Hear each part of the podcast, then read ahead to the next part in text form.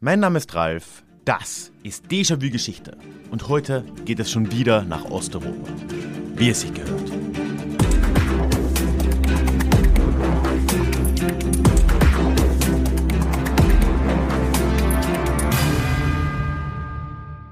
Hallo und schön, dass du heute mit dabei bist. Mein Name ist Ralf, ich bin Historiker und Déjà-vu ist für alle da, die sich mit Geschichte beschäftigen wollen, um die Welt von heute zu verstehen. Tja, und heute, wie angeteasert, geht es erneut in eine ganz ähnliche Richtung wie schon vor zwei Wochen mit den Varegern. Wir bewegen uns nämlich heute nach Nordosteuropa, wo wir wieder mal ein Schlaglicht auf das große Thema der deutschen Ostsiedlung werfen wollen, und zwar konkret auf die Geschichte der deutsch-baltischen Bevölkerung. Und das werde ich heute auch nicht alleine machen, so viel kann ich schon mal vorwegwerfen. Aber bevor wir da jetzt gleich hinkommen, erstens der Hinweis, Bleib auch heute bis zum Schluss dran, denn es ist heute wieder Deja Klugschiss angesagt am Schluss dieser Episode und da kamen einige ziemlich tolle Rückmeldungen zur Varega Kieferus Folge. Tja, und solltest du da noch nicht sein, möchte ich dich an der Stelle auch ganz herzlich in den Déjà-vu-Geschichte Newsletter einladen.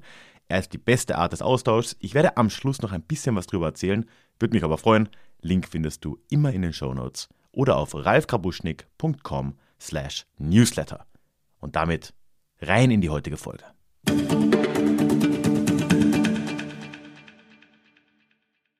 Ja, und heute sitze ich mal nicht allein hier vor dem Mikrofon, sondern ich habe den Martin dabei, Martin Papst. Hallo, grüß dich. Hallo, hallo. Und weil es ja immer so öde ist, ich weiß nicht, ob dich das auch so nervt, aber wenn Leute irgendwo Gäste haben, ne, dann wird ja oft gesagt, stell dich mal selbst vor. Äh, das will ich jetzt mal nicht machen. Das heißt, ich stelle dich jetzt vor und du korrigierst mich, Martin. Also, Du hast mich kontaktiert, weil du willst über Deutsche im Baltikum reden. Und äh, da hat sich dann schnell rausgestellt, das liegt daran, dass du, was war's, väterlicherseits aus einer Regenzerfamilie kommst, ne? Genau das. Genau. Und jetzt arbeitest du beim Deutschen Kulturforum Östliches Europa, das ich ja zufällig kenne, in Potsdam. Und hast äh, aktuell sogar zwei Podcasts am Laufen. Ne? Also einmal dein Ding, Stichwort Städtereformation, alles natürlich in den Shownotes. Und dann äh, hast du gerade erzählt, dass auch das DKF mit von Asch bis Zips gerade unterwegs ist mit dem Osteuropa-Podcast oder unterwegs sein wird. Ja, also der, der ist schon unterwegs, aber ah, ja. ich steige da jetzt mit ein. Also das ist so ein typisches, äh, es ist Covid, wir können nichts machen, keine Veranstaltung, keine Vortragsabende, keine Lesungen, dann machen wir eben irgendwie jetzt auch einen Podcast. Und ähm, jetzt bin ich auch mit eingestiegen und nehme morgen meine erste eigene Folge auf, aber das wird, wenn das hier zu hören ist, natürlich auch schon alles in der Vergangenheit sein. Genau, weil jetzt sind wir noch im April, das kommt irgendwann im Mai raus. Ah, wird schon stimmen, auf jeden Fall alles in den Shownotes. Ja, und du hast dich auch in deiner Dis dann mit äh, ja, dem Gebiet beschäftigt, Reformation in und um Riga war das Hauptthema, ne? wenn ich das, oder das Überthema vielmehr, wenn ich das richtig im Kopf ja, habe. Ja, also ich habe eine Methode zur Städtereformation entwickelt und habe das dann natürlich naheliegenderweise am Beispiel Riga durchgespielt und gezeigt, dass das irgendwie funktioniert. Sehr gut. Und jetzt habe ich nur noch eine Frage, bevor wir ins Thema reinkommen, weil du hast angeteasert, dass mal RT Deutsch über dich gesprochen hat. Erzähl mal bitte. Ja, also die, ich habe in meinem früheren Leben, als ich äh, wissenschaftlicher Leiter beim Deutsch-Baltischen Jugendwerk war, habe ich, ähm, war ich mit auf dem Panel von einer Podiumsveranstaltung, wo es um das Baltikum zwischen Russland und Deutschland ging. Das muss so 2017, 2018 gewesen sein. Und äh, da war auch einer im Publikum, der also so als Publikumsfragen so die üblichen Fake News äh, ähm, mhm. Moskauer Bauart äh, als Frage stellte und ähm, nicht sehr damit zufrieden war, dass irgendwie das Publikum seine Schauermärchen von der äh, Unterdrückung äh, der russischsprachigen im Baltikum nicht glauben wollte und lieber den Experten auf dem Podium. Und dann gab es ein paar Wochen später einen Artikel auf RT Deutsch, wo auch mein Name fiel, der dann also ein bisschen die Sache etwas faktenfrei dargestellt hat. Nein, nein, nein, nein, nein, es sind alternative Fakten und das weißt du auch. Aber ja, ähm, ich, für mich wäre das eine Ehre. Also ich glaube, ich, ich glaub, du fühlst dich auch geehrt, oder?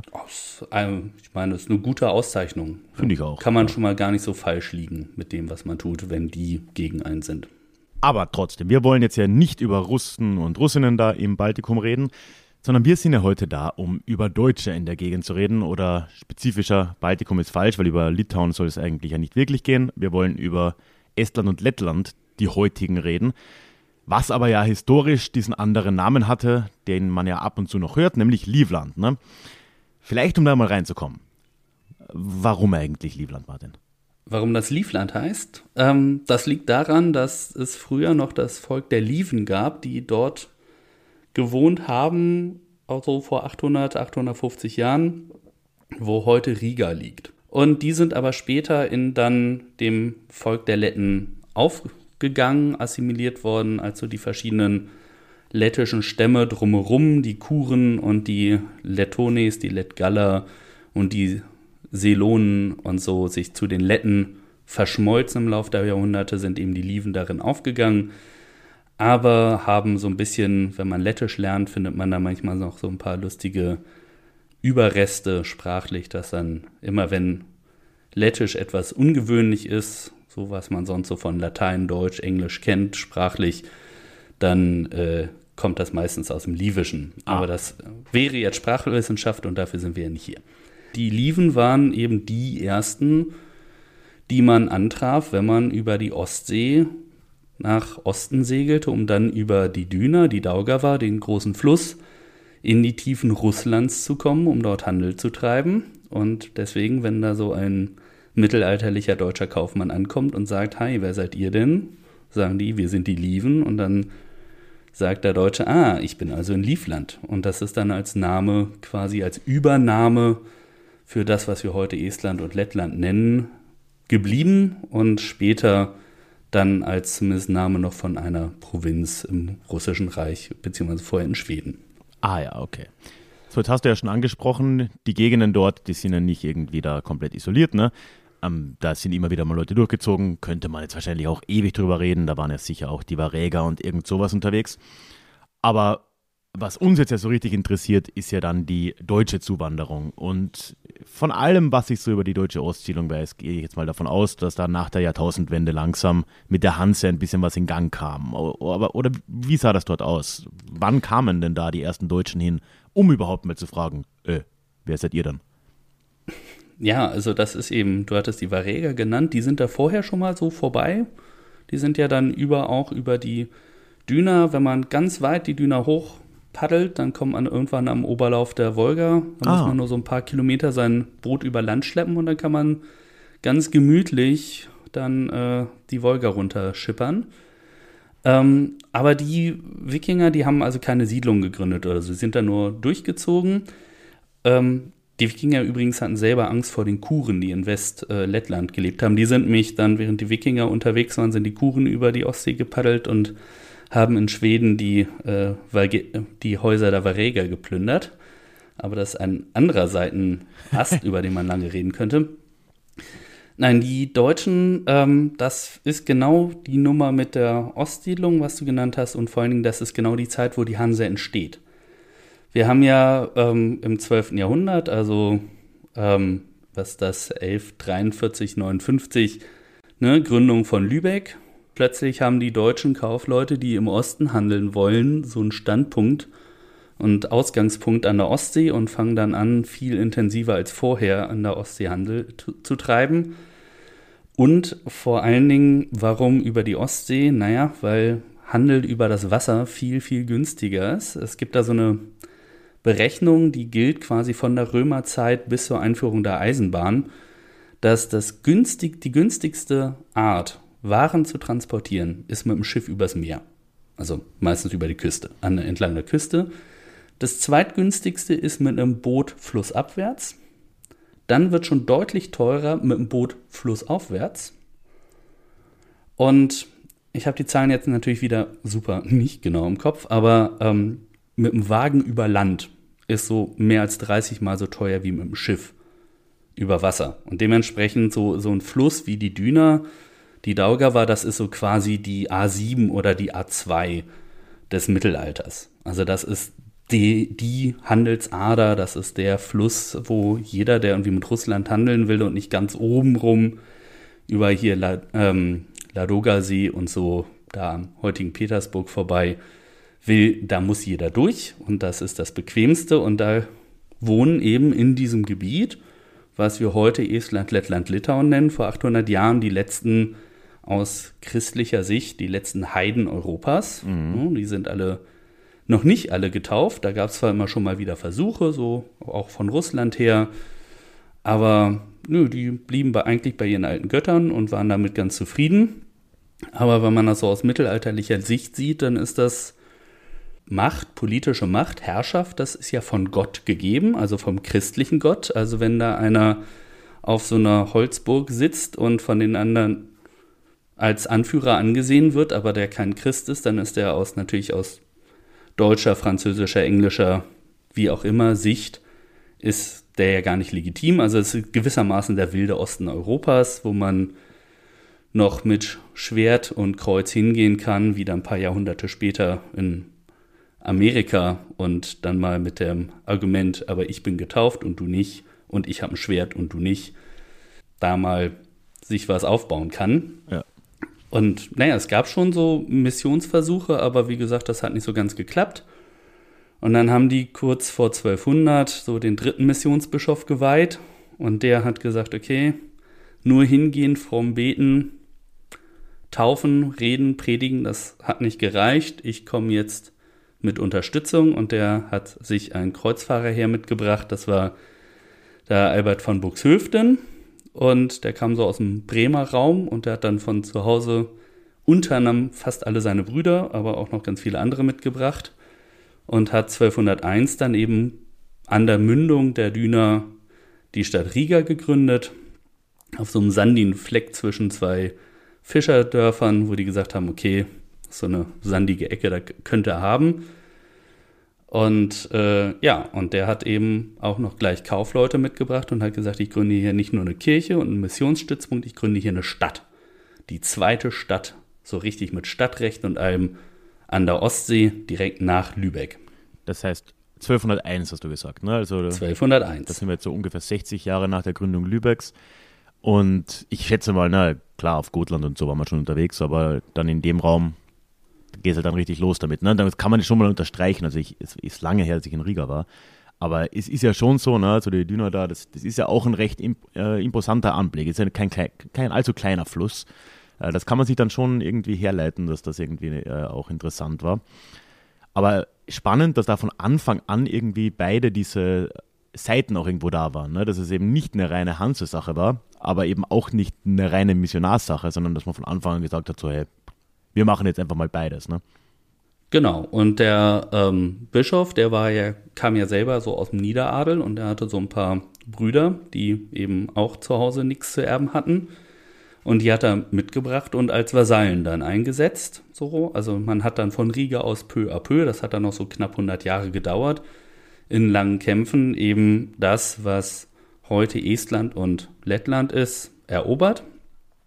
Und das war einerseits er als Bischof, so als Anführer, beziehungsweise dann später seine Nachfolger, aber vor allen Dingen ganz wichtig auch ähm, ein Mithelfer von ihm, ein anderer Missionsbischof, der hat schon ein Jahr später, also 1202, den Schwertbrüderorden gegründet, weil der gesehen hat, okay, also das ist ja so die Zeit, wo im Heiligen Land, in heutigen Israel, ja auch diese Ritterorden gegründet wurden, entstanden sind, weil man sagt, okay, so das ist wie quasi Mönche mit Schwertern, die bleiben vor Ort, weil so ein normaler Kreuzfahrer, der fährt einmal hin, bleibt eine Saison da und dann fährt er wieder nach Hause. Und dann braucht man ja Leute vor Ort und dann wird das Land quasi, das erobert wurde, nach und nach aufgeteilt zwischen den verschiedenen Bischöfen und eben dem Ritterorden, den Schwertbrüdern, die aber 1200 36 ähm, mit den Litauern so ein Treffen hatten, was für den Orden ziemlich vernichtend ausging. Und dann hat ein Jahr später der Papst in Rom den, die Reste vom Schwertbrüderorden mit dem deutschen Orden, die ja gerade in Preußenland angefangen hatten, sich äh, festzusetzen, dann vereinigt. Ja, und das, es passt natürlich schon in die Zeit, ne? weil du hast es ja eh schon angeschnitten, aber man kann ja vielleicht zur Einordnung schon mal sagen, wenn wir jetzt hier 1201 nochmal zurückgehen, das ist zehn Jahre nach dem berühmtesten Kreuzzug in Richtung heutiges Israel. Ne? Das so, Richard Löwenherz, die ganzen Sachen, das waren 11, 90er Jahre. Das passt schon genau. irgendwie, äh, irgendwie ganz gut rein, ne? Dritter Kreuzzug. Ja, du musst auch wissen, ähm, dass äh, an der Stelle ähm, die es auch sehr schnell geschafft haben, in Rom dafür zu sorgen, dass eben Livland als Marienland gleichwertig anerkannt wurde. Also das ah. heißt, wenn es dir jetzt wirklich darum geht, du gehst auf den Kreuzzug, weil du deine Sünden erlassen haben willst, dann hast du die Option nach Jerusalem oder und das ist natürlich für so Leute so aus Nordwesteuropa attraktiver, einfach nur mal über die Ostsee, als ganz über den Balkan und das Mittelmeer und so zu müssen. Und tatsächlich, also da ist eben Lieflandfahrt, wie das dann hieß, ist tatsächlich als gleichwertiger Kreuzzug auch anerkannt worden. Hm. Um, wie es hieß, die letzten Heiden Europas da irgendwie anzugehen, ne? Genau. Ja. Aber man darf sich das jetzt nicht so vorstellen, wie das jahrhundertelang dann so in Geschichtsbüchern und auf irgendwelchen darst historisierenden Darstellungen irgendwie gezeigt wurde, darf jetzt nicht vorstellen, dass das auf der einen Seite die Deutschen und auf der anderen die anderen sind.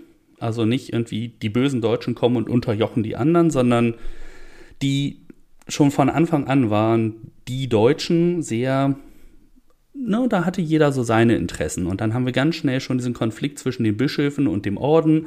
Wer ist eigentlich der Big Boss im Land? Wer ist eigentlich nur der, Oberanführer und genauso und persönliche Differenzen und so weiter, wie das überall so ist, wenn irgendwie Menschen und Macht und so sind. Aber genauso ist es eben auf der anderen Seite. Also die, die deutschen Ritter hätten niemals irgendwie diese Länder erobern können, wenn sie nicht immer auch Verbündete unter den einheimischen Gruppen gehabt hätten. Also die haben da auch alle gegeneinander, auch in wechselnden Bündnissen. Also dieses 13. Jahrhundert, das ist äh, ein Riesenchaos, wenn du irgendwie guckst, wer wann mit wem, gegen wen, wo, wie, welche Schlacht geschlagen hat, das ist schon ganz schön wild. Hm. Also es ist so, dass im Prinzip sich letzten Endes ähm, über die einheimische Bevölkerung quasi so eine Schicht drüber gelegt hat. Also es ist, man hat auch erstmal wirklich diese Stammesstrukturen oder wie man es nennen will, auch ähm, also die Quellen sprechen dann von Pagus, von Gau und sowas, also so Dorf, Gau und dann die größeren Stammesstrukturen. Das hat man alles so gelassen und man hat zum Beispiel auch die, die Kirchspiele, also so die Einteilung in Kirchengemeinden, hat man erstmal entlang dieser Strukturen gemacht. Das heißt, man hat denen quasi wirklich so einfach eine neue Schicht oben drüber gelegt. Mhm. Hey, it's Ryan Reynolds, and I'm here with Keith, co star of my upcoming film, If, only in theaters, May 17th. Do you want to tell people the big news? All right, I'll do it. Sign up now and you'll get unlimited for $15 a month in six months of Paramount Plus Essential Plan on us. Mintmobile.com slash switch. Upfront payment of $45 equivalent to $15 per month. Unlimited over 40 gigabytes per month. Face lower speeds. Videos at 480p. Active Mint customers by 531.24 get six months of Paramount Plus Essential Plan. Auto renews after six months. Offer ends May 31st, 2024. Separate Paramount Plus registration required. Terms and conditions apply if rated PG. Und naja, taufen, also christianisieren damals, das ist ja nicht wie im 19. Jahrhundert. Ich gehe jetzt nach Afrika in den sogenannten Busch und erzähle so lange dann den armen Heiden vom lieben Herrn Jesus, bis sie dann völlig erfüllt vom Glauben äh, sich taufen lassen, sondern Taufen im Mittelalter, Christianisierung im Mittelalter war, die Leute taufen und sie somit zu Kirchenmitgliedern in der Organisation machen und sie dazu dann jetzt zu zwingen, zu verpflichten, den Kirchenzehn zu zahlen und die Steuern zu zahlen. ja.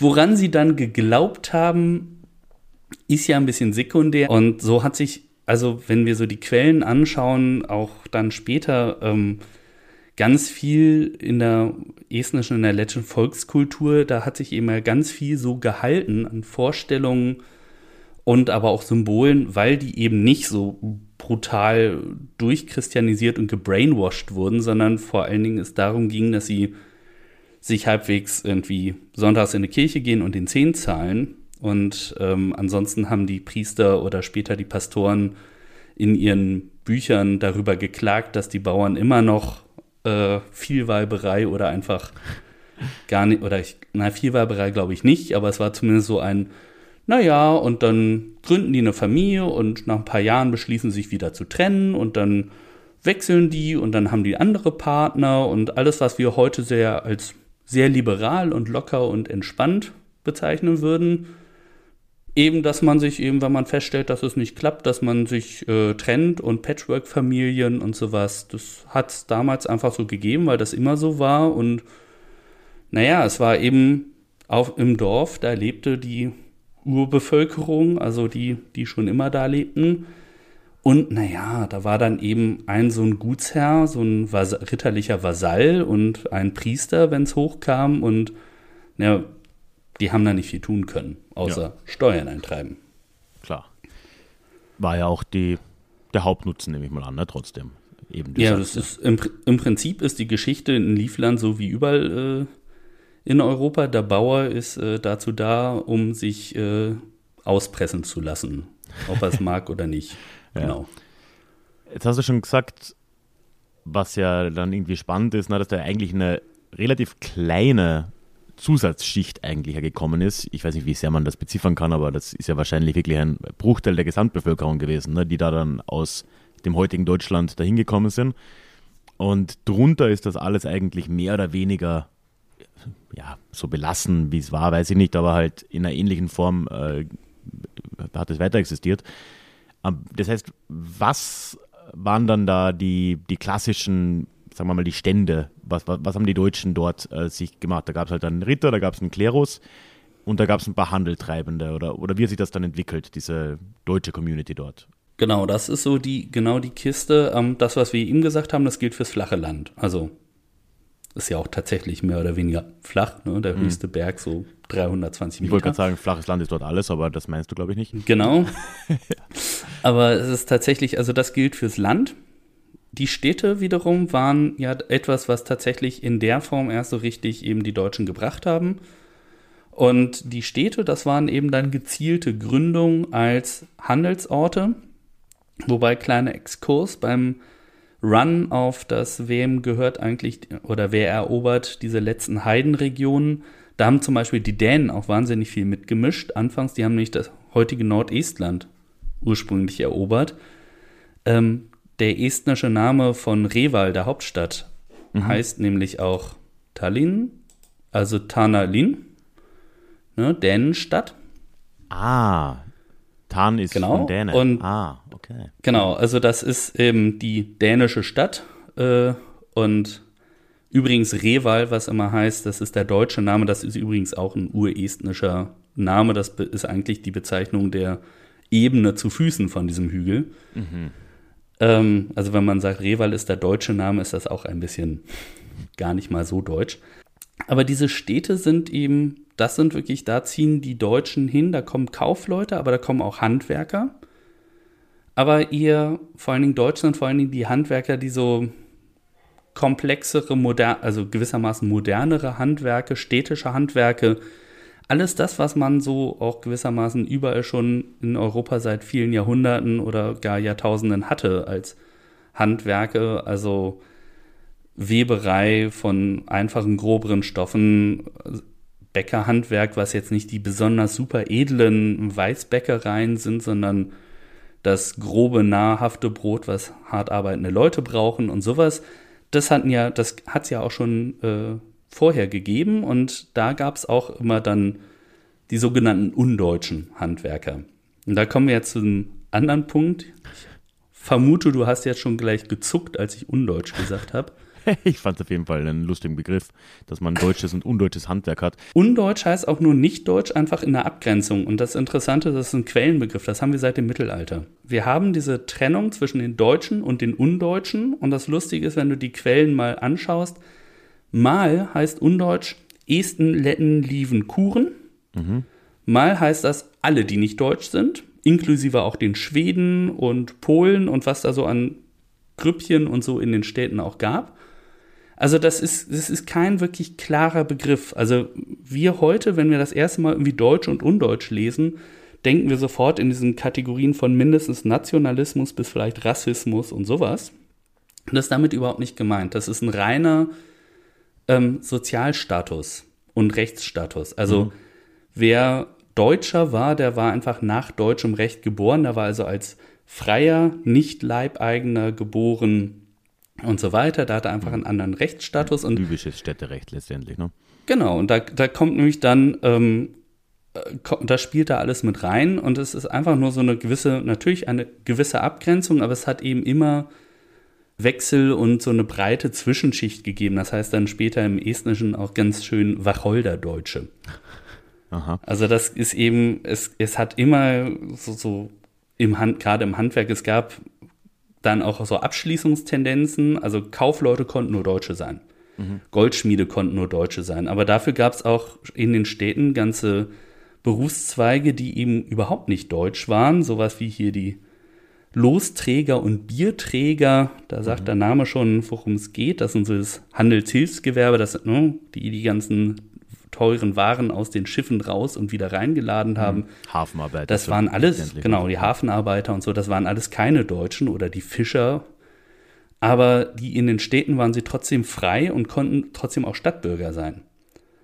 Also das ist so ein bisschen, für die oberste Schicht hat es nicht gereicht, aber die Städte waren eben ganz lange, ja, deutsch dominiert. Mhm. Weil das kann man ja politisch so nicht sagen. Ne? Also da jetzt am Anfang hast du gesagt, die Leute, die da hinkamen, dann gerade Anfang des 13. Jahrhunderts, die haben den Rest drumherum dann erobert. Ähm, gehen wir mal kurz auf die politische Ebene. Wie hat sich das denn danach eigentlich entwickelt? Weil er allzu lange blieb das ja jetzt nicht zumindest äh, als Flächengebiet in irgendeiner Form äh, komplett selbstständig, oder? Ja, genau. Das ist ein, also ein äh, Kollege von mir, der wunderbare Stefan Donnecker, der hat mal gesagt, äh, Liefland war staatsrechtlich eine Katastrophe. Das, okay. das ist einfach wahrheitsgemäßer, also wenn du irgendwie Wikipedia oder sonst wo schaust, du findest immer so die Livländische Konföderation.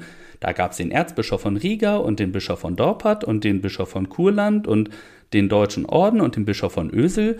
Und das klingt alles so super organisiert und klar und strukturiert. Und das ist so, so, so ein typisches deutsche Staatlichkeitsperspektive, so 19. bis 20. Jahrhundert, wir wollen alles ordentlich und super haben, rückprojiziert. Das war mhm. eher so, wie Stefan sagte, eben eine Katastrophe, wo irgendwie nie so ganz klar war, wer jetzt wem wie irgendwie Gehorsam oder Gefolgschaft schuldet oder nicht.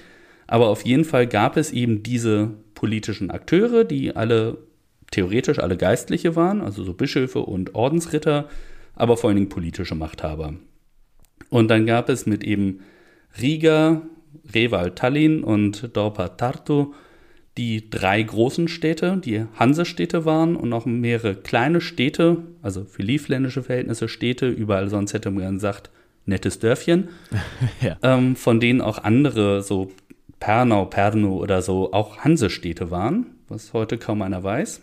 Also wir haben da im Mittelalter dann seit dieser Eroberungsphase eben irgendwie dieses amorphe Konglomerat von Bischöfen und Ordensrittern, die da herrschen, die so aus Deutschland kommen. Und dieser liefländische Ordenszweig, der war übrigens sehr berüchtigt im Spätmittelalter. Da galt nämlich als die Versorgungsstation des missratenen westfälischen Adels. Also immer wenn oh, ja. Adelssöhne aus dem westfälischen Landadel so richtig Mist gebaut haben, dann wurden die in den, Ordens, in, in den Orden gesteckt und nach Liefland.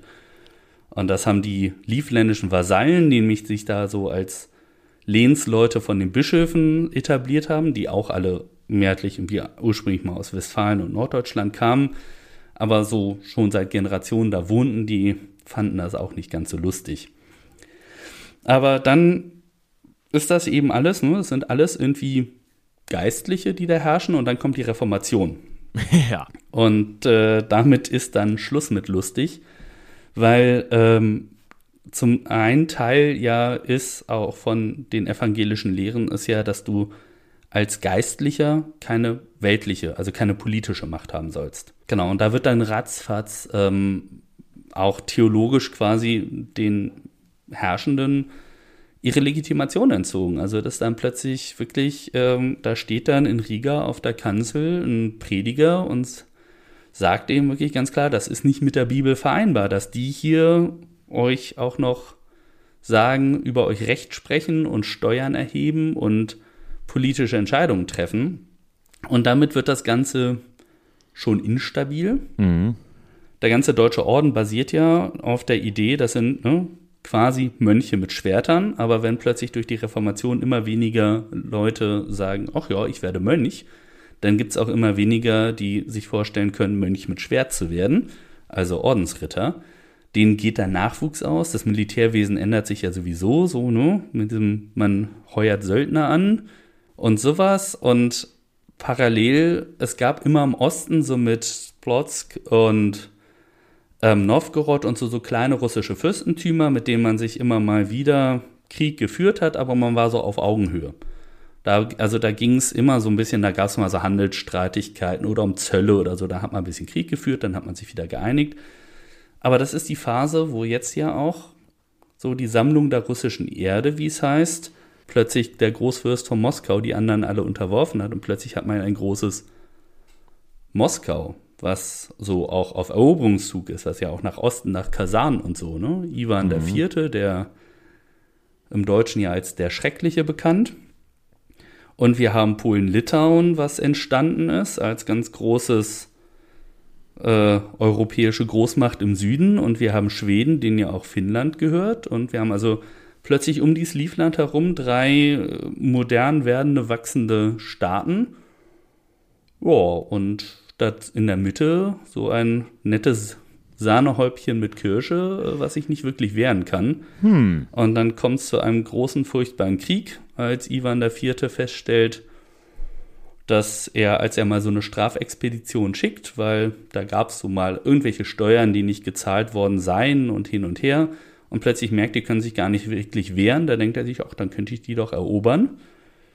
Und die Deutschen in den Städten und der Adel finden die Idee, seine Untertanen zu werden, nicht so gut und wenden sich an die Schweden und an die Polen und sagen, hey, hier, äh, wenn ihr uns vor den Russen schützt, dann äh, werden wir brave Untertanen. Und so teilt sich das auf, am Ende nach einem ganz furchtbaren Krieg, wo es, wie wir das heute wieder im Fernsehen quasi oder im Internet sehen können, wo, plötzlich, wo früher Städte waren, sind heute nur Ruinen. Ähm, das Land ist, naja, mehrere Jahrzehnte dauert der Krieg, also knapp über 20 Jahre und danach ist sehr viel niedergebrannt, viele Menschen verstorben, ob jetzt direkt durch Krieg oder Seuchen oder Hunger. Aber trotz allem, am Ende gehört es, dann wird das aufgeteilt zwischen Schweden und äh, Polen-Litauen. Mhm. Und der letzte Ordensmeister, da macht einen guten Deal mit dem polnischen König und sagt, also ich übereigne dir alles, was jetzt noch irgendwie übrig ist. Und dafür werde ich Herzog von Kurland und das ist so quasi Lettland südlich und westlich der Düna, also alles, was jetzt so West- und Südlettland ist und das wird dann unter polnischer Oberhoheit ein eigenes Herzogtum. Genau, und dann aber diese drei großen Mächte, die streiten sich eben immer wieder grundsätzlich um die Oberhoheit, wer ist Herr des Ostseeraums und wo machen sie das am besten? Natürlich genau in der Mitte, also in Livland. Und dann holen sich die Schweden noch, naja, das zwischen Estland und der Düna gelegene, das man dann später als Provinz Livland nennt. Und 1710 kommt eben im großen nordischen Krieg Peter der Große und lässt das quasi alles erobern. Und so wird es peu à peu ein Teil des russischen Kaiserreichs. Das heißt, ab dem 18. Jahrhundert kann man sagen, ist das eigentlich mehr oder weniger im Zahnreich. Und dann wahrscheinlich, als dann auch noch Polen-Litauen dann endgültig untergeht, Ende des 18. Jahrhunderts, dann in, in seiner Komplettheit. Ne? Genau, und das nennt man dann am Ende, nennt man das eben, heißt das auch ganz offiziell, die deutschen Ostseeprovinzen Russlands mhm. oder eben dann übersetzt die baltischen Provinzen. Estland, die Provinz Estland, also das nördliche Drittel vom heutigen Estland. Livland, die südlichen zwei Drittel Estlands und Nordlettland und eben Kurland. Okay, das heißt, wir haben jetzt dann eigentlich da einen ziemlichen klaren Cut dann irgendwann, wo das, sagen wir jetzt mal, vom Territorium her recht deutlich dann halt russisch wird. Was bedeutet das jetzt dann ähm, für die deutsche Bevölkerung vor Ort, wenn wir jetzt dann uns jetzt ein bisschen auf dieses, ja, diese Deutschspalten hier ähm, eben konzentrieren? Ja, im Prinzip bedeutet es erstmal das Gleiche, wie es vorher bedeutete, Schwedisch oder Polnisch zu sein, nämlich nicht. Also es gab, äh, es gab Konflikte. Also so, es gab in Riga dann die Kalenderunruhen, als der äh, gregorianische Kalender vom katholischen Polen äh, im evangelischen Riga eingeführt werden sollte. Gut, da gab es noch so andere Konflikte, aber das war so der Auslöser. Und äh, natürlich gab es äh, auch zwischendurch der liefländische Adel und der schwedische König. Ich meine, es sind Adlige und ein König. Also das ist das, was wir überall in Europa haben. Also im Prinzip ist das ein ganz normaler Teil Mitteleuropas, nur dass zwischendurch manchmal da verschiedene Sprachen gesprochen werden und dass eben die Bauern eine andere Muttersprache haben als ihr Lehnsherr. Das ist eben in Mecklenburg anders. Aber die, das Grundprinzip, dass also sich immer mehr, das ist eben ein Teil Ostelbiens, das ist wie Pommern, das ist wie äh, Ostpreußen oder eben Mecklenburg, da entsteht eben eine Gutsherrschaft, also die Leibeigenschaft wird immer stärker, anders als eben Frankreich oder England oder Südwestdeutschland. Aber im Prinzip ist das eben so ganz normal, die eine ständische Gesellschaft, die sich auch eben noch wirklich ständisch hält. Denn eigentlich im Großen und Ganzen bleiben die spätmittelalterlichen Strukturen und Privilegien unangetastet. Das hat der polnische König ähm, bei der Unterwerfung auch erstmal zugesichert. Also deutscher Glaube, sprich also lutherisches Bekenntnis, deutsche Amtssprache, deutsches Recht und, und deutsche Verwaltung und das Indigenatsprinzip, also dass die Ämter ursprünglich auch eigentlich nur von Einheimischen, also im Sinne von deutschsprachigen Eliten. Natürlich jetzt nicht von irgendeinem lettischen Bauer oder estnischen Fischer, sondern muss natürlich ein Adliger sein. Aber dass der polnische König eigentlich da jetzt nicht irgendeinen Verwandten von sich selbst da hinsetzen darf. Also am Ende ist es so, dass diese Provinzen sehr viel Autonomie haben, sich sehr selbst verwalten.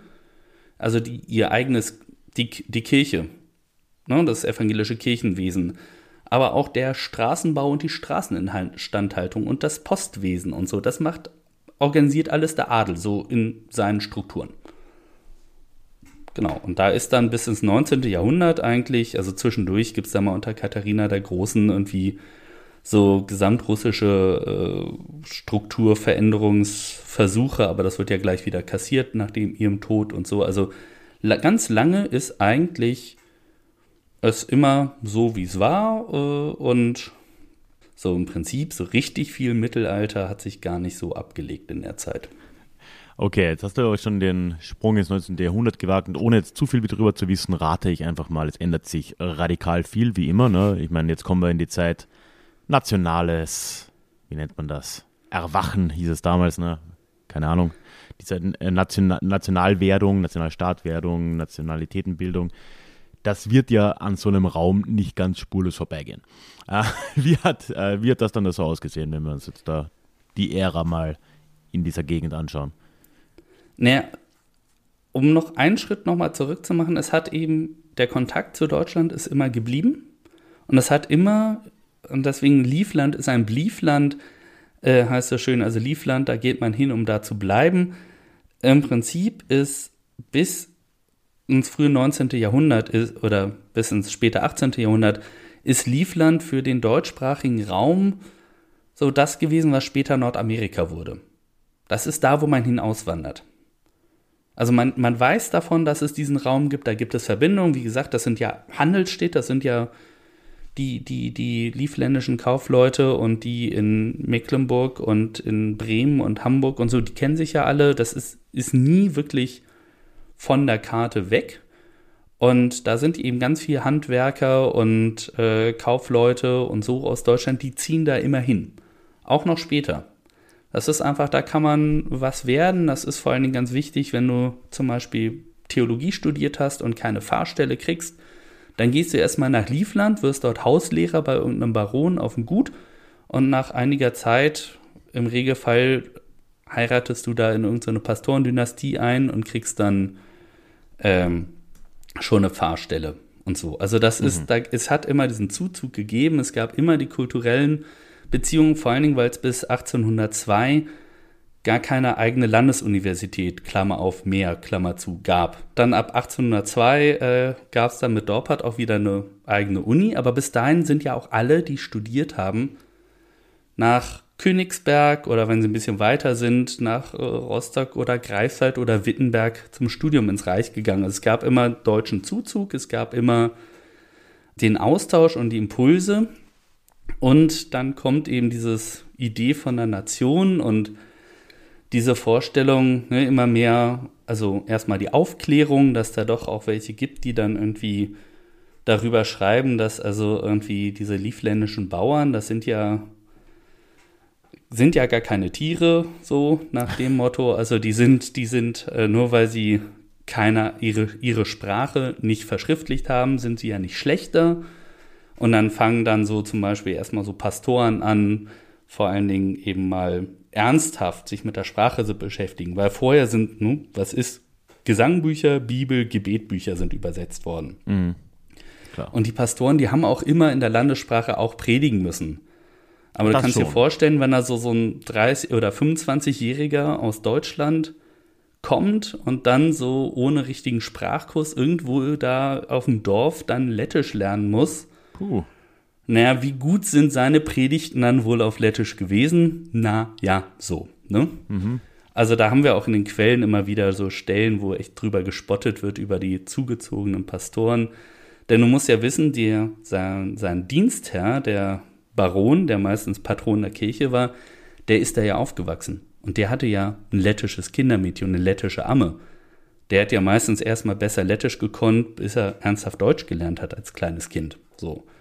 Und der konnte mit seinen, äh, seinen Untertanen, seinen Bauern äh, quasi in beiden Sprachen sprechen. Und der, Büro, äh, der Pastor, der Radebrechte sich da immer so ein ab.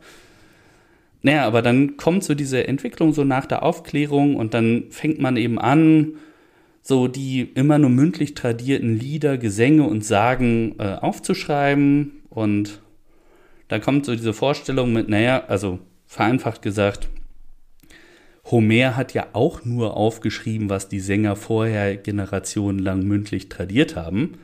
Der hat das ja auch alles nicht erfunden. Und jetzt machen wir das auch mal so. Wir haben ja auch unseren Epos. Wir haben unseren Large Places, den Bärenreißer im Lettischen und den Kalevipoek, den Sohn des Kalev als estnisches Nationalepos. Manches ist dann nationalromantisch konstruiert, aber im Großen und Ganzen kommt aus diesem ganzen so diese Entwicklung zu sagen, hey, wir sind auch eine Kulturnation, nur weil wir das nicht so lange aufschreiben wie ihr. Und dann kippt etwas. Denn vorher war es immer so, wer höhere Bildung genossen hat, Aufstiegsassimilation, der wird dann Deutscher. Der fängt dann an, Deutsch zu sprechen, weil es höhere Bildung gibt es nur auf Deutsch und er passt sich an. Das ist so wie ein Bochumer Fabrikarbeitersohn, der BWL studiert und in Frankfurt äh, bei einer großen Bank anfängt, plötzlich auch andere Klamotten trägt wie, als sein Vater und anders spricht. Ja, klar. So, ne? das ist einfach so Code-Switching. Und plötzlich gibt es so Mitte des 19. Jahrhunderts eben Studenten, die sagen, warum muss ich Deutscher werden, nur weil ich studiere? Ich kann auch Lette bleiben. Und dann fängt das so langsam auch an sich zu verändern. Das ist eben das nationale Erwachen und ähm, wo dann eben eigene Literatur entsteht und eigene Zeitungen. Und das ist die Zeit auch des, der Industrialisierung, wo plötzlich die Städte wachsen und wo ganz viel Bevölkerungswachstum und ganz viel plötzlich eben diese kleinen, vorher kleinen Handelsstädte, ganz viele Menschen vom Land ziehen, die in den entstehenden Fabriken arbeiten und so. Na, und was machst du, wenn du als junger Kerl irgendwie vom Land in die Stadt gehst, um in der Fabrik zu arbeiten, statt zu Hause nur Tagelöhner sein zu können? Ja, dann freust du dich, wenn du da eine äh, lettische Gesellschaft hast, wenn ein, ein Kulturverein, wo wo du abends noch Vorträge hören kannst oder tanzen oder was es alles an Kultur gibt und macht. Und da gibt es dann eine große, großen auch, äh, ja, dieses eben nationale Erwachen. Das muss ja dann doch recht deutlich auch zu Konflikten geführt haben, wenn wir dann jetzt so in Richtung Ersten Weltkrieg schauen. Wie war das? Äh, wie lief das dann auch ab? Also ähm, gab es da dann schon vor der Ausrufung der Republiken dann 1918 nehme ich an oder 19? Ja. ja ähm, Gab es da schon äh, nennenswerte Auseinandersetzungen, wo dann auch Deutsche Macht lassen mussten? Oder wie hat sich das entwickelt? There's never been a faster or easier way to start your weight loss journey than with PlushCare. PlushCare accepts most insurance plans and gives you online access to board-certified physicians who can prescribe FDA-approved weight loss medications like Wigovi and Zepbound for those who qualify. Take charge of your health and speak with a board certified physician about a weight loss plan that's right for you. Get started today at plushcare.com slash weight loss. That's plushcare.com slash weight loss. plushcare.com slash weight loss. Erstes Ja, zweites Nein. Also, ähm, also ich gehe noch mal ein Jahrhundert zurück quasi. Also interessant ist, dass so als Folge der Aufklärung ähm, tatsächlich die Ritterschaften in den Provinzen um 1820 herum, also 1816, 1817, 1819, glaube ich, ähm, von sich aus beschlossen haben, die Leibeigenschaft aufzuheben. Mhm. Also über 30 Jahre bevor das in Russland, im Rest Russlands passiert ist. Ähm, was leider auch wieder so, so ein halbgares Ding war, weil man hat zwar die Leibeigenschaft aufgehoben, aber den Bauern keine wirklich faire Chance gegeben, irgendwie dann wirklich selbstständig zu werden, mehrere Jahrzehnte. Aber immerhin, das war schon mal so. Und ähm, was ähm, äh, Professor Guido Strauber aus Riga so schön ähm, herausarbeitet, wenn man ihn einen Vortrag zu dem Thema halten lässt, der kann so schön zeigen, dass zwei Generationen nach der Aufhebung der Leibeigenschaft also in der Mitte des Jahrhunderts, taucht plötzlich diese Geschichte der 700 Jahre der Sklaverei und der 700 Jahre der Unterdrückung auf. Also da, wo diejenigen größtenteils weggestorben sind, die sich an die Leibeigenschaften auch wirklich erinnern können, der Nationalismus aber so als Idee schon so richtig durch Europa brettert, da fängt es dann eben an, dass die nationalgesinnten Esten und Letten dann auch dieses Bild zeigen von, ja, die Deutschen, der schwarze Ritter, ne, der uns immer unterdrückt und versklavt hat. Sagen wir es so, es war eben europäischer äh, Durchschnitt. Das, es gab immer ganz passable äh, Lehnsherren und äh, adlige Grundherren. Und es gab immer ganz furchtbare Menschen. Äh, aber das, wie gesagt, ist äh, in Niefland nicht anders wirklich gewesen als in Böhmen, Mecklenburg oder Südfrankreich. Ähm, das ist einfach so. Aber, das, das, das, da, aber da baut sich eben so langsam dieses, dieser Konflikt auf. Vor allen Dingen auch, weil immer noch in den Städten aufgrund des Wahlrechts, ne, man muss besonders reich sein, um wählen zu dürfen, da ist nichts mit One Man, One Vote, immer noch ewig lange die Deutschen regieren. Und wir müssen uns mal überlegen, so 1881 bei der Volkszählung, da waren es knapp 180.000 Deutsche in den allen drei Provinzen. Ach, doch so wenig tatsächlich. Das ist der Höchststand bei oh. knapp zwei Millionen Einwohnern. Und von da an geht es schon runter. Das heißt, keine 10 Prozent am, am Höhepunkt, ne? also knapp ja. 10 Prozent. Ja. Genau, und wenn du und wenn du dann eben schaust, von da an geht es immer weiter runter, weil unter anderem, weil es ähm, eben auch bei Mischehen, früher war es natürlich so, Deutsch sein ist Prestige. Also wenn auf dem Land äh, ein deutscher Handwerker eine hübsche lettische Handwerkstochter heiratet, dann werden die Kinder natürlich deutsch erzogen. Und es wird immer mehr so, wenn der deutsche Handwerker die hübsche lettische Handwerkstochter heiratet, dann das ganze Umfeld ist lettisch, dann nach zwei Generationen ist da noch so ein vielleicht Nachname geblieben. Weil, warum auch? Weil man kann ja auch äh, stolz und frei und selbstbewusst als Lette sein. Und dementsprechend diese Aufstiegsassimilation bricht weg, der Zuzug ist weggebrochen, weil so auf russländischer Abgrenzungspolitik, also da gab es so Zuzugsverbote von Seiten des Zaren, damit keine bösen westlichen Ideen und so äh, mit Leuten einwandern. Also dementsprechend wurde die Zahl der Deutschen immer weniger, aber die Macht blieb lange und im Land, also in den Provinzen, herrschte immer noch der Adel. So, und ähm, da, dementsprechend, die, die Sozialdemokratie wird auch immer stärker in den Städten. Die Problematik eben der, dass viele der Landbevölkerung die sogenannten Landlosen waren, weil die eben keine faire Chance hatten, irgendwie eigenes äh, Land zu kaufen. Und die Konflikte steigen und dann kommt 1905 die große Revolution im ganzen Zarenreich. Und die passiert durchaus auch in den baltischen Provinzen, von den Städten ausgehend. Und dann gibt es Agitatoren von den Städten, die aufs Land fahren und dort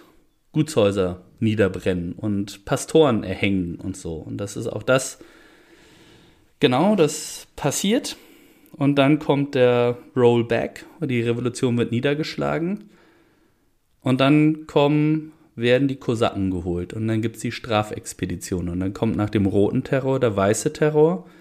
Und mit angeführt mit der Ortsexpertise von Angehörigen der deutsch-baltischen Elite gibt es eben einen weißen Terror, dem viel mehr zum Opfer fallen als dem roten Terror und vor allen Dingen ganz viele eben auch Unschuldige.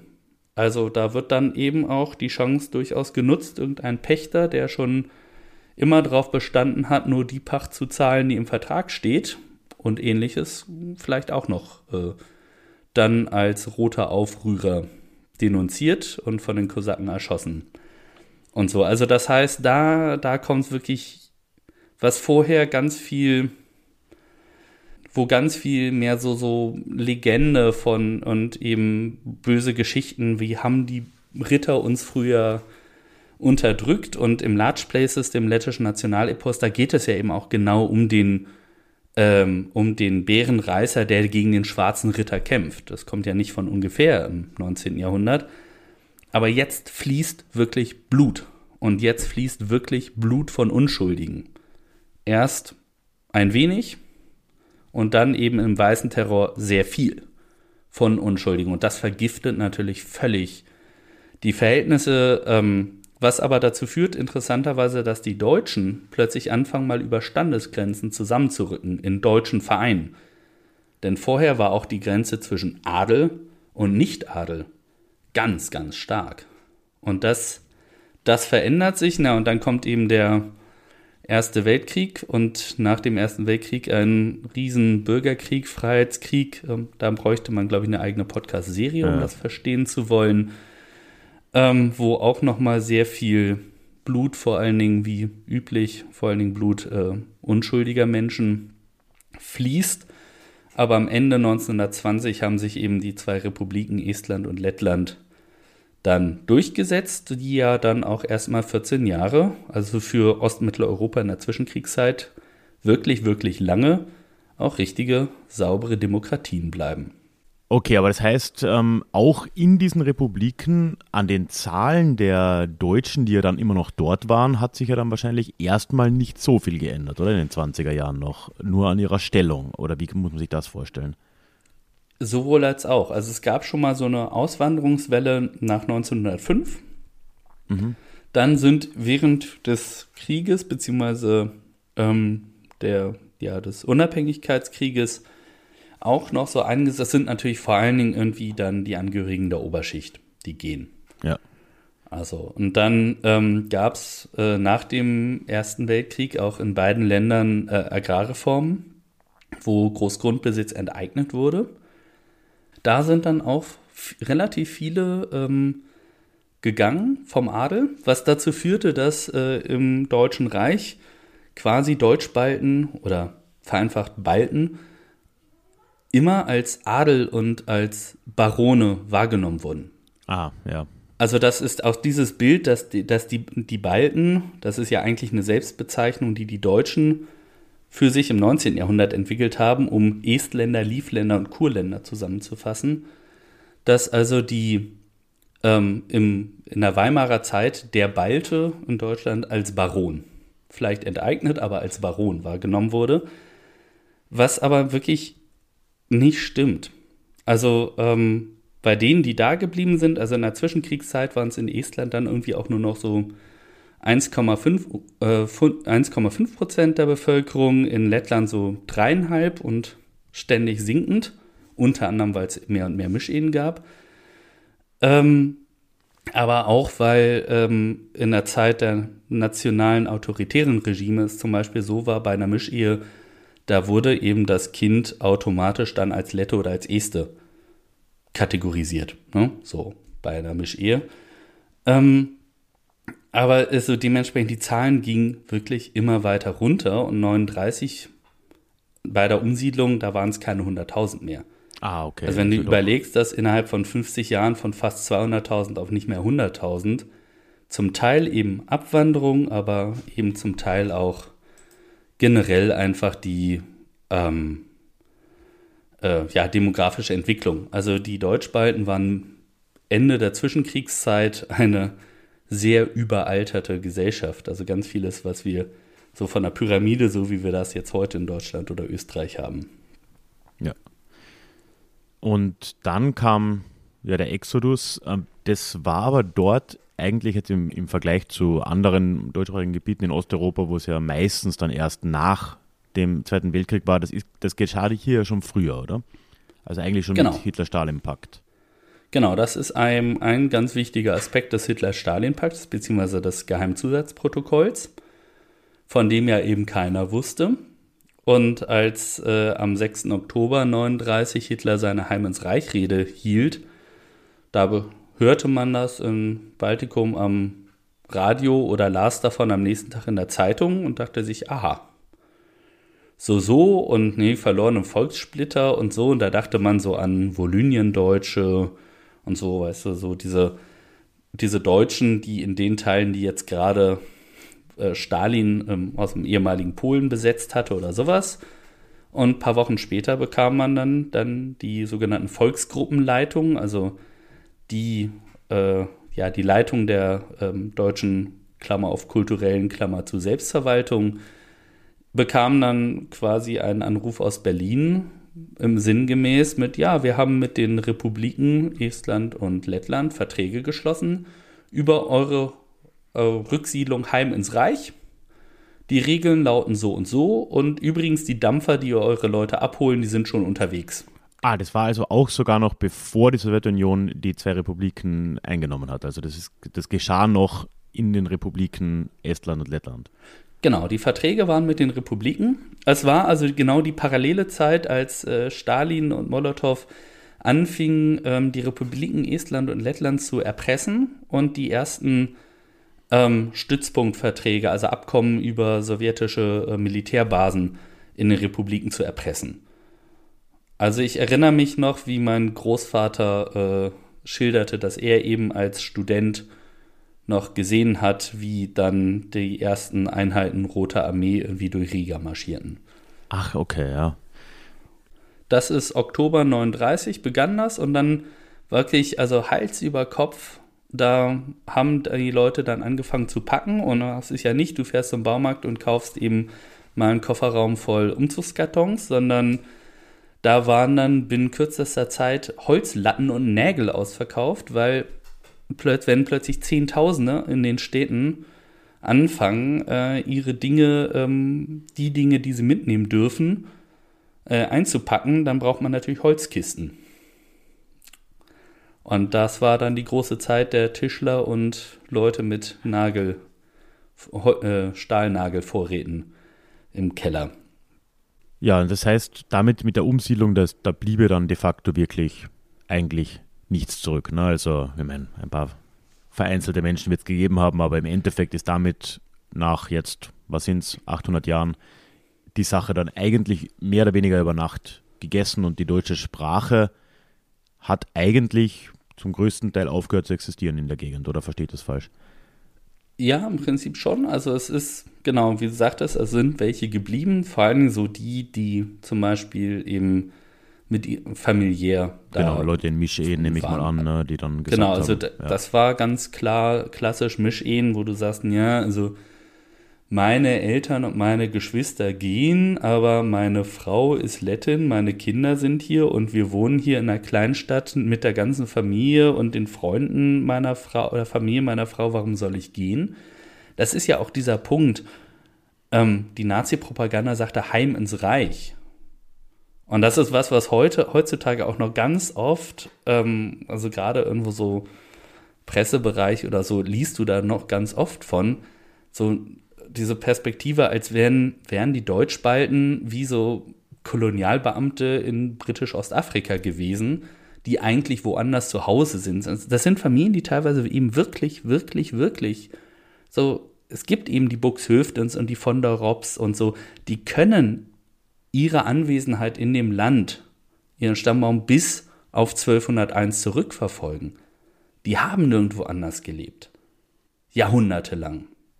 Und die sind, für die ist natürlich kein Heim ins Reich, sondern es ist ein Verlassen, des Landes meine Großmutter erzählte, dass plötzlich ihre lettischen Kommilitonen, mit denen sie nichts zu tun hatte, vorher, man lebte doch sehr aneinander vorbei oft, plötzlich auf sie zugingen und sag, äh, kamen und sagten, was willst du in Deutschland? In Deutschland ist Krieg.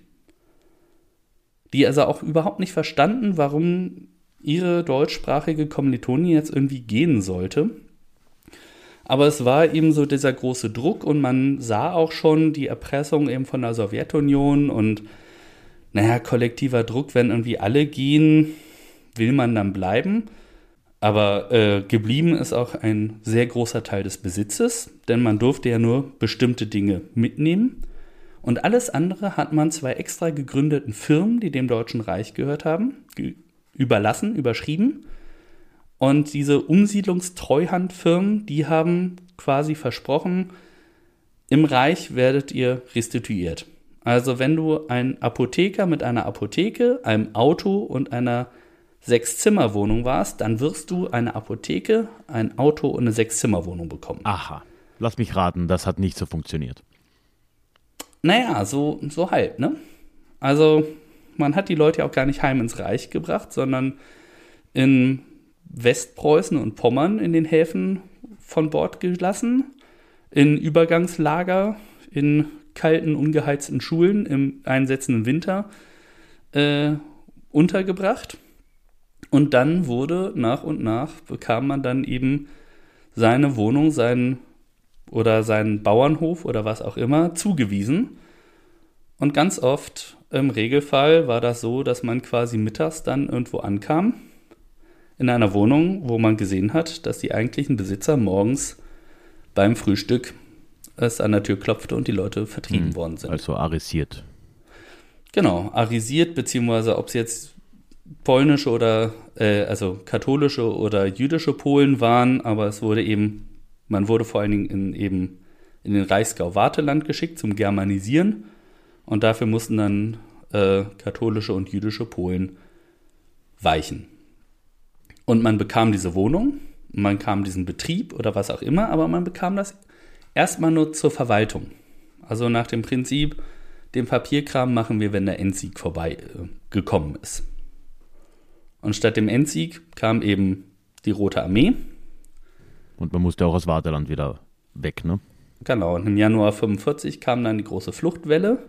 Und deswegen wird oft von Posen, Poznań auch als dem großen Grab der deutsch-baltischen Kultur gesprochen, weil eben die meisten, was man alles an Kulturgütern hatte mitnehmen dürfen, hat man hauptsächlich dahin gebracht und hat natürlich irgendwie auf dem Treck oder mit, man quetscht sich noch in den letzten Zug natürlich keine Kisten, Kästen, Schränke, äh, Gemälde, sonst was mitgenommen. Und deswegen ist ganz viel eben an Kulturgut dann dort im Krieg vernichtet worden. Aber am Ende kann man vereinfacht sagen, die Deutschbalten sind nicht eben von Polen, Tschechen, Rumänen, Ungarn enteignet worden, sondern von den Nazis. Aber mal ganz blöd gefragt, 800 Jahre, das hinterlässt ja irgendwo auch Spuren. Ne? Was ist denn da geblieben, so aus deiner Sicht? Ja, also das eine ist, was im Land geblieben ist. Das merkst du, ähm, wenn du dahin fährst und vor allen Dingen, wenn du irgendwie die Sprache lernst, äh, falls du es tun solltest. Es ist immer ganz lustig. Ähm, unbedarfte, unvorbereitete, vor allen Dingen norddeutsche Touristen, die am besten so mit einem Kreuzfahrtschiff äh, in Riga anlanden und das in die Altstadt kommen und dann stehen die da und sagen, das sieht ja aus wie zu Hause in Bremen. und dann ich, ja, warum wohl, ne? Das ist, das ist eben alles, das ist Backsteingotik. Das ist ein Kultur, also ein großer Kulturraum, ein Architekturraum, der eben in Hannover im Süden beginnt und bis über Estland hinausgeht im Norden. Das sind eben Hansestädte. Die sind in der Hansestadt. Was erwartest du? Backsteingotik, natürlich. Ähm, aber vor allen Dingen ist auch ganz toll ähm, Vokabular. Also wenn, gerade wenn du Norddeu ähm, Norddeutscher bist, wenn du Niederdeutsch kannst, dann erkennst du ganz viel lettische Vokabeln, ohne sie zu lernen. Bixes. Was denkst du, was Bixes sind? Bixes. Ach Gott, ich kann ja kein Niederdeutsch. Äh, weiß ich nicht. Büchsen. Knapp daneben. Das ist die Hose. Die Büchs. Aber, aber, aber Pudele, das kennst du, das ist die Buddel. Ah ja, okay. Mhm. Ne? Und ein falscher Freund ist der Amatniex, das ist nicht der Beamte, Das ist der Handwerker. Ah, okay. Weil nämlich jahrhundertelang die Kaufleute in der großen Gilde organisiert waren und alle anderen in der kleinen Gilde und da sortiert in die verschiedenen Ämter.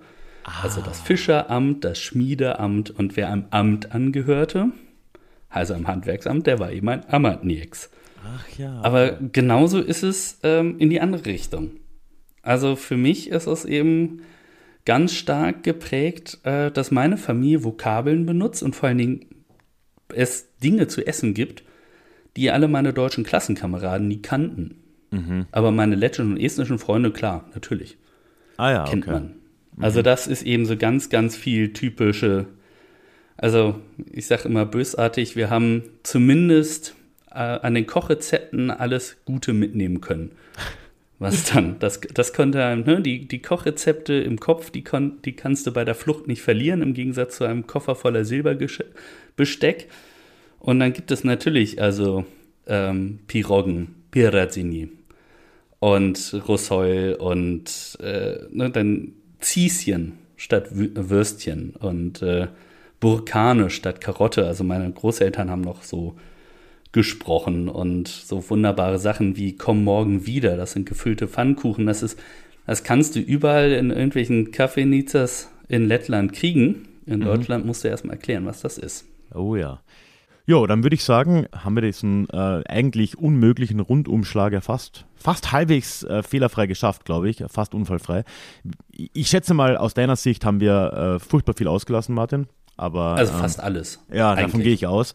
Ähm, aber ich hoffe, dass wir es so halbwegs geschafft haben, da ein bisschen da das ja, so abzubinden und da einen, Einblick mal zu geben. Was ich ja spannend finde, ist, dass wir da jetzt wieder so ein, so ein Beispiel haben, wo sehr viel sich mit dem deckt, was ich ja gerade in den letzten Monaten immer wieder auch gemacht habe. Ne? Die Ostsiedlung an und für sich oder auch diese ähm, Geschichte der Siebenbürger sächsischen Community und so aber halt doch mit so deutlichen, deutlichen Unterschieden, die halt sehr speziell sind. Ne? Und ähm, ich glaube, die allerwenigsten im Gegensatz jetzt zu deutschen Gemeinschaften, die da im heutigen Polen oder so waren, ähm, ist das ja auch in Deutschland relativ wenig präsent. Also ähm, ja, finde ich cool, dass wir das mal machen konnten. Danke, dass du da warst. Gerne. Mehr von dir, habe ich am Anfang schon gesagt, kann man ja in den äh, genannten Podcasts hören. Ich äh, habe alles in den Shownotes dann. Stichwort Städtereformation und von Asch bis Zips, teilweise zumindest, ne, mitbeteiligt. Ja, dann bald. Dann bald. Ja, und von dem her einfach nochmal Danke und bis zum nächsten Mal. Usadej Sessionos.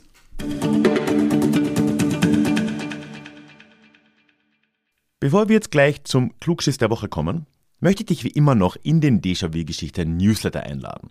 Denn dort im Newsletter erwarten dich alle zwei Wochen Geschichte in deinem Postfach und dazu alle möglichen Neuigkeiten zu Déjà-vu-Geschichte und was sich eben sonst so bei mir und in meinen Projekten und diesem Podcast so tut. Du hast dort auch direkten Austausch mit mir, also ich kann dich erreichen, du kannst auf jede Mail antworten und ich melde mich garantiert zurück. Tja, und dann gibt es noch als kleines Dankeschön für die Anmeldung ein exklusives Hörbuch direkt zum Download namens Psoffene Geschichte, wie Alkohol die Geschichte prägte.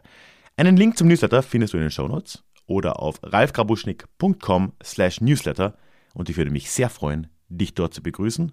Und damit kommen wir jetzt aber auch zum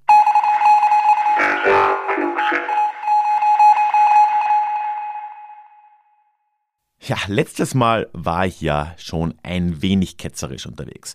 Und ich habe da mal nicht nach Meinungen oder nach Erfahrungen von dir, von euch gefragt, was ich ja sonst hier an der Stelle gerne mache im Klugschiss, sondern ich habe nach Bauchgefühl gefragt. Nämlich, so ganz aus dem Bauch heraus, wollte ich wissen, ob du der Meinung bist, dass Russland zu Europa gehört. Oder irgendwie nicht so ganz. Und ich kann schon mal sagen, es ging da ziemlich ab. Ich habe, glaube ich, noch nie so viele Rückmeldungen bekommen. Allein im Club Discord vom Déjà-vu Club, Link irgendwo in den Shownotes, da wurde das einigermaßen intensiv diskutiert. Tina hat das auch da unter anderem als eine gemeine Frage, Zitat, bezeichnet. Und ich gebe zu, das war sie vielleicht auch. Das war eine sehr schöne Diskussion. Ich möchte jetzt aber an der Stelle hier noch zwei andere Rückmeldungen mit dir teilen, die im Newsletter reinkamen. Die erste ist da relativ lange, kommt aber von Sotjan, einem Slawisten. Lohnt sich auf jeden Fall, die hier zu teilen. Und die zweite ist kurz, aber umso prägnanter und ja, auch die muss ich an der Stelle bringen, weil sie mich schon irgendwo abgeholt hat. Aber zuerst Sircan. Er schreibt mir im Newsletter, Zitat, als Slavist kann ich darauf nur mit einem glasklaren Jein antworten. Russland, das ja aus dem Großfürstentum Moskau entstanden ist, sowie die Kiewer Rus, waren bzw. sind zentrale Akteure der europäischen Geschichte und somit für mich unbedingt, Ausrufezeichen, als Europa anzusehen. Hierfür hat vor allem Zar Peter I., insbesondere durch die Stadtgründung von St. Petersburg, als Venedig des Nordens einen großen Anteil geleistet. Man kann auch nicht davon sprechen, dass sich die Russen selbst nicht als Teil Europas sehen würden. Historisch gesehen zumindest, heute sieht es vielleicht ein wenig anders aus. So bezeichnet der größte russische Dichter, Alexander Puschkin, in seinem Poem Der eherne Reiter Moskau als drittes Rom. Natürlich neben dem echten Rom und Byzanz. Würde man sich nicht zu Europa bekennen, würde man wohl so einen Vergleich nicht wählen. Natürlich hat Russland im Verlauf der Geschichte seine Fühler immer mehr in Richtung Osten ausgestreckt, was ja auch in den Ortsnamen sich widerspiegelt. Vladivostok, wörtlich beherrsche den Osten. Allerdings waren solche Expansionen, vor allem im 19. Jahrhundert, ja auch im restlichen Europa keine Seltenheit. Wieso stellt sich also bei Russland jetzt die Frage, ob es Teil Europas ist? Die Antwort könnte in der jüngeren Vergangenheit liegen. Jemanden, der einen selbst bedroht, nimmt man nur zu ungern in die eigene Gruppe auf. So ist Russland zum Beispiel in der Wahrnehmung in Zentral-, aber auch in Westeuropa im Verlauf der Geschichte, gerade seit dem 19. Jahrhundert, immer weiter in den Osten hin gewandert, wo es vorher eher als Norden gegolten hat. Das ist relativ einfach erklärt. Alles Schlechte bzw. alles Gefährliche kommt ja aus dem Osten traditionell. Die Hunnen, die Goldene Horde, die Araber, die Osmanen. Russland bekam so das Prädikat gefährlich bzw. wild. Teilweise zu Unrecht, aber eben nicht nur. Man wurde also misstrauisch gegenüber dem großen Reich aus dem Norden, beziehungsweise nun aus dem Osten. Vielen lieben Dank, Serjan, für diese Einordnung. In der Tiefe habe ich da noch nie drüber nachgedacht, wusste auch vieles von dem einfach in der Form nicht. Gibt mir auf jeden Fall sehr zu denken. Und ich glaube, ich lasse es einfach mal so stehen für alle anderen. Also danke, danke, danke dafür. Ja, und dann möchte ich, wie gesagt, aber noch eine ganz kurze Rückmeldung auch aus dem Newsletter mit dir euch teilen nämlich von Manfred. Der schreibt nämlich kurz und prägnant, wegen Putin eine Kindesweglegung vorzunehmen, ist nicht sauber. Dann müsste man bei Orban und Ungarn schon fortsetzen. Und ja, hast mich erwischt. Das ist nicht ganz unrichtig. Ich war da ja, auch zugegebenermaßen, ein wenig polemisch unterwegs.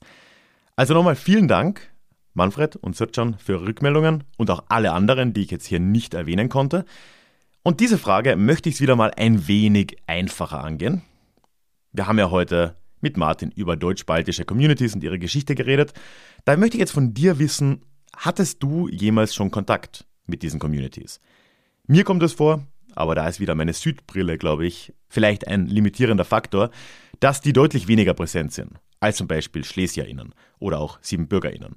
Aber vielleicht ist das im Norden auch ganz anders. Also es würde mich sehr interessieren, egal wo du lebst, erwähne auch gerne, wo du lebst, wenn du dich meldest. Hattest du jemals Kontakt zu Menschen, die sich aus Baltikum zurückziehen, die deutsch-baltischen Background haben? Ja, und welche Erfahrungen? Das würde mich sehr, sehr interessieren. Schreib mir da gerne entweder einfach eine E-Mail an die hallo at ralfgrabuschnick.com oder melde dich sonst gerne bei Instagram bei mir. Da heiße ich Déjà-vu Geschichte. Und so oder so bist du bei Teilnahme mit der Namensnennung deines Vornamens einverstanden. Damit haben wir das Ende dieser doch recht langen Folge erreicht. Es freut mich, dass du bis zum Schluss hier durchgehört hast. Nicht selbstverständlich. Vielen lieben Dank dafür. Egal, wo du das hörst, lass mir ein Abo da, wenn du das noch nicht getan hast. Werbefrei und so einiges mehr gibt es das alles hier übrigens im Déjà-vu Club. Link ist wie immer in den Shownotes. Und ja, ich würde sagen, wir hören uns hoffentlich in zwei Wochen wieder in unserem nächsten Déjà-vu. Ich freue mich drauf. Möchtest du dich noch mehr mit Geschichte beschäftigen? Dann werde doch Teil der Community und hol dir deine persönliche Dosis Geschichte regelmäßig ins Postfach mit dem Déjà-vu Geschichte Newsletter. Dort erwarten dich abwechslungsreiche Geschichte-Häppchen, zweimal im Monat direkt in dein E-Mail-Postfach, Austausch mit mir, ich kann dich erreichen, du kannst mir direkt antworten und ich melde mich auch garantiert wieder zurück. Und als Dankeschön das exklusive Hörbuch Psoffene Geschichte, wie Alkohol die Geschichte prägte direkt zum Download nach deiner Anmeldung. Alle weiteren Infos zum Newsletter findest du verlinkt in den Show Notes oder auf ralfgrabuschnick.com slash newsletter. Ich würde mich sehr freuen, dich dort begrüßen zu können.